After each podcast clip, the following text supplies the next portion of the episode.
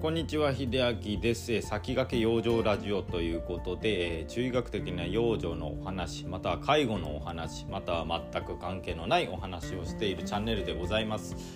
えっとですねもう甲子園も開幕して日曜から始まったのでまあ現時点これをお話している火曜日はもう3日目ですね。もう結構あの試合が行われていてもう初日とか2日目かな？2日目の方だともうあの四国とかも高知しか残ってない状態になったんですよね。まずあの初戦とかねあの川之江高校って愛媛県の高校がありますで高知対する高知とねあの四国対決になったんですけどもまあ高知の方が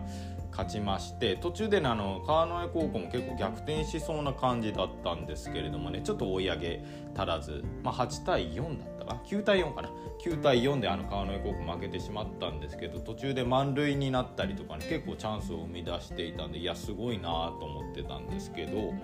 まあ、甲子園を見ていてですねこれあの何でしょう僕だけじゃないと思うんですけども自分はあの高校時代にあんな熱中に熱中できるものがあったのかなっていうのがすごくね昔をちょっと顧みて思ったんですね。でやっぱりもう最近なんかねもう猛暑とか酷暑とか言われているのかスタンド席であのまああの一般の客一般のお客さんの中いる中あの高校生のねやっぱり応援団みたいなのがたくさんいるんですよ。あの暑い中ね皆さん本当に熱中症ギリギリでですね応援してるんですけどもすごくやっぱ眩しいなと思って。ね、あのカメラがやるとちょっとね恥ずかしそうな顔をしたりとかねあれもちょっとねすごくなんかああいいなとか思っちゃったんですよねだから今日今日のテーマまあ本題はねちょっと高校の頃の失敗だったりとか僕の高校時代の頃をねお話してみようかなと思いますということで本題に参ります。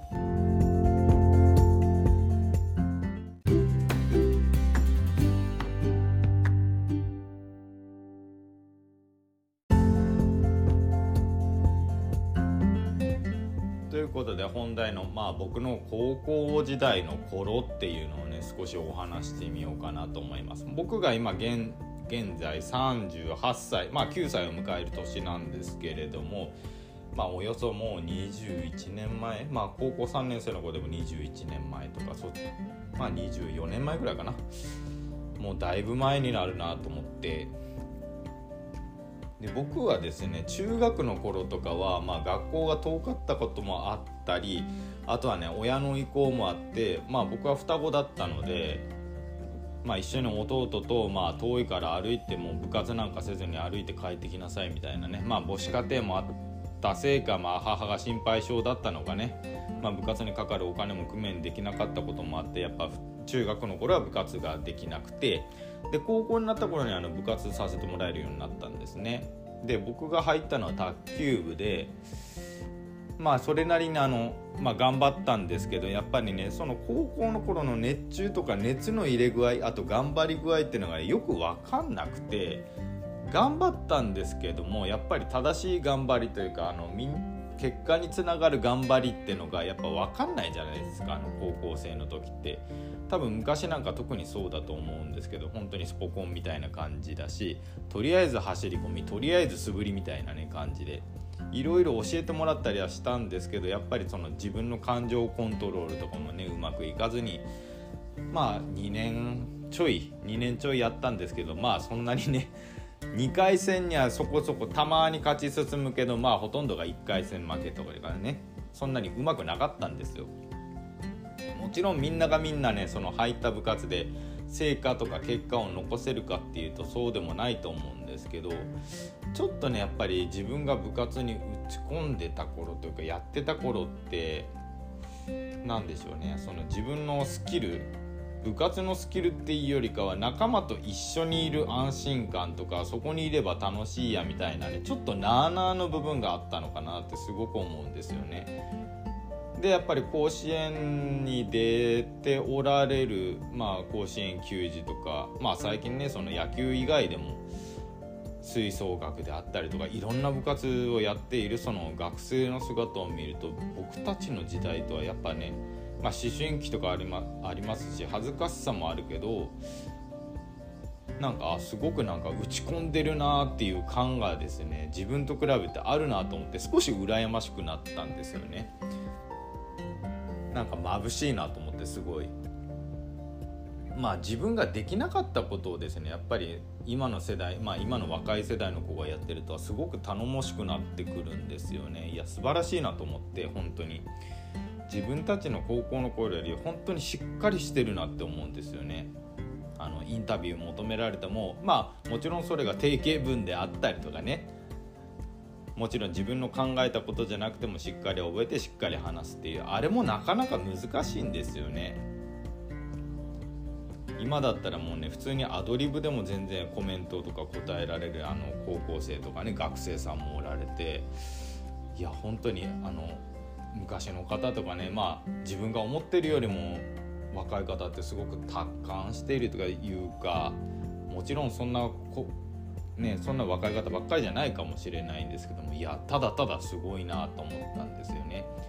でそこでやっぱり立ち返ってみるともうちょっと高校の頃ね何か一生懸命にもっとなってればよかったなって思ったんですね。まああんまり自分の人生で後悔っていうのもものはあんまり少ないし後悔だとは思ってないんですけどただ一つやっぱり気がかりだったのはその中学1年とか2年で僕はもう就職するって決めてたんですよね。だから中2から高校までずっと就職のことしか考えてなくてまあ狙った企業に絶対入るんだって思いでずっと過ごしてたんですね。だからそれ以外は本当に目的がなかったというか別に打ち込んでもなければねあの何でしょう。なんか自分がこの家族を支えなきゃ支えなきゃいけないみたいな。就職したら仕送りをしてくれみたいなそんなことも言われてたのでなんかそれ以外にね学生生活が結構楽しかったんですよ。楽しかったんですよその友達と過ごす時間とか。ただちょっとなんか虚しさもあったのかなと思って少なからず。